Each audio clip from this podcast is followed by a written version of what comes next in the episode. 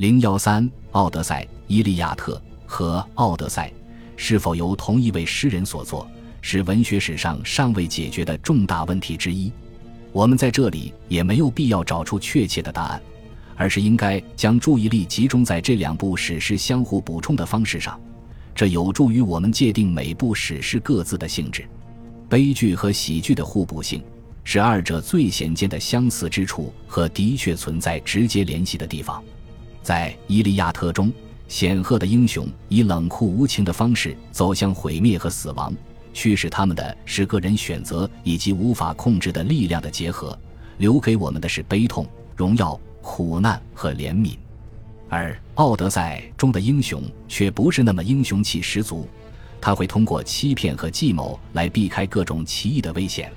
史诗《奥德赛》并不是孤高的，它有旅程的空间，也有乡村和仆人低贱的生活，还有卑劣的恶棍。他所有的情节都远离战争与残酷，而朝向繁荣与和平进展，致力于描绘妻子和一个幸福家庭的生活场景。他给我们留下的是胜利的庆典和理想的赏罚，以及对忠诚、坚定不移和聪明才智的回报。最后，乞丐变成了奥德修斯回到家里。然而，这种悲剧喜剧的二分法不宜过于夸大。《伊利亚特》。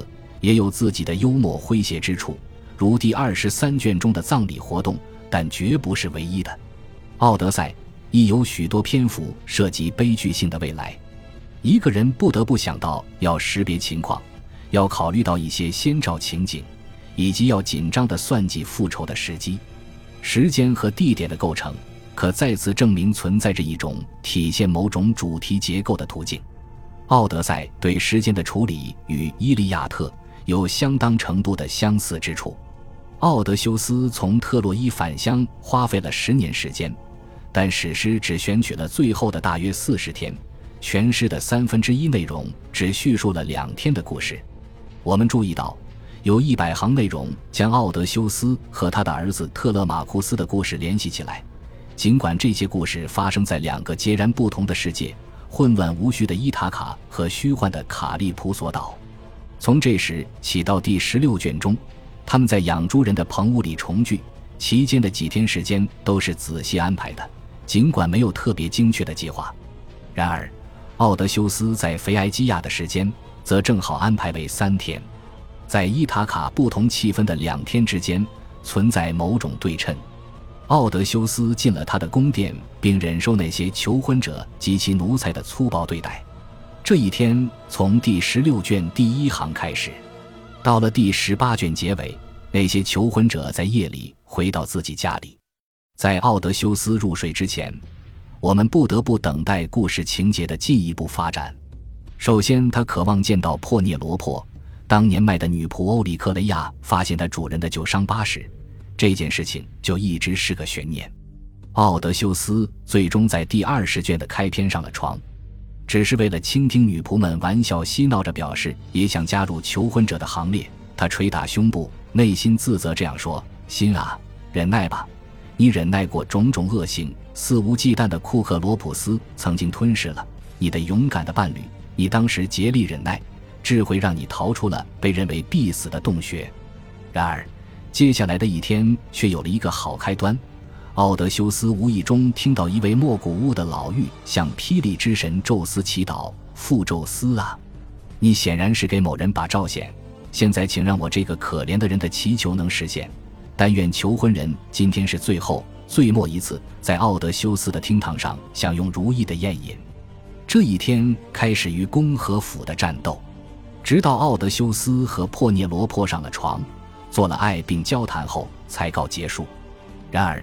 在这短短的几天时间里，《奥德赛》几乎没有受到任何地域的限制，这一点与《伊利亚特》截然不同。《伊利亚特》的外部世界就在特洛伊这样一个狭小的空间里，而《奥德赛》中的旅行是汇聚起来的，从各个不同的地方汇聚到一起。《奥德赛》是一部包罗了海洋与大地的史诗，到达了已知世界的边缘，进入传说中的领域，甚至来到死亡的地下世界。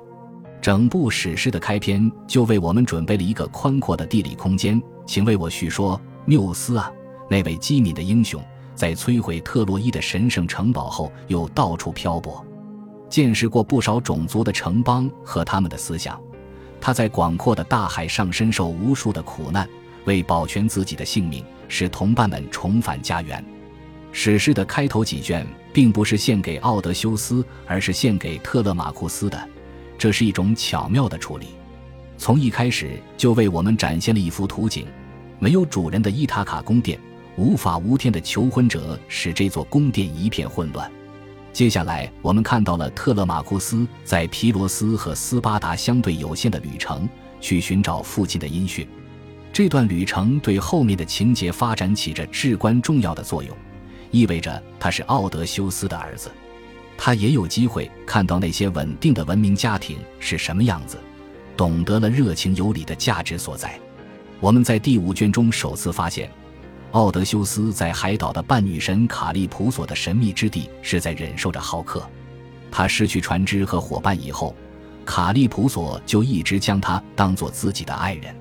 他的土地是天堂般的乐园，但是并不能让奥德修斯开心，因为他是一个人，渴望生活在人的世界里，并且他万分思念自己在人间的妻子。经历了长期的恐怖旅行后，奥德修斯终于在腓埃基亚登陆。他亲吻土地，躺在野生灌木丛中和栽植的橄榄树下。从某些方面来说，腓埃基亚是现实世界与美妙仙境之间的一块土地。阿尔基诺斯国王宫廷中的游吟诗人德摩多库斯，吟唱着那个世界的尽头，吟唱着在特洛伊发生的伟大事件。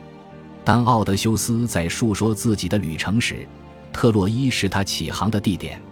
当他被带进旅行者的传说世界之时，他差一点就回到家里了。这次游历使得“奥德赛”一词成为我们日常词汇的一部分。失望忧草者、独眼巨人、色茜、赛人、西塞拉、卡律布迪斯、太阳神的牛群，这些都是欧洲人意识中冒险之旅的原型，是诗人、画家甚至孩童想象力的源泉。奥德修斯离开腓埃基亚之时。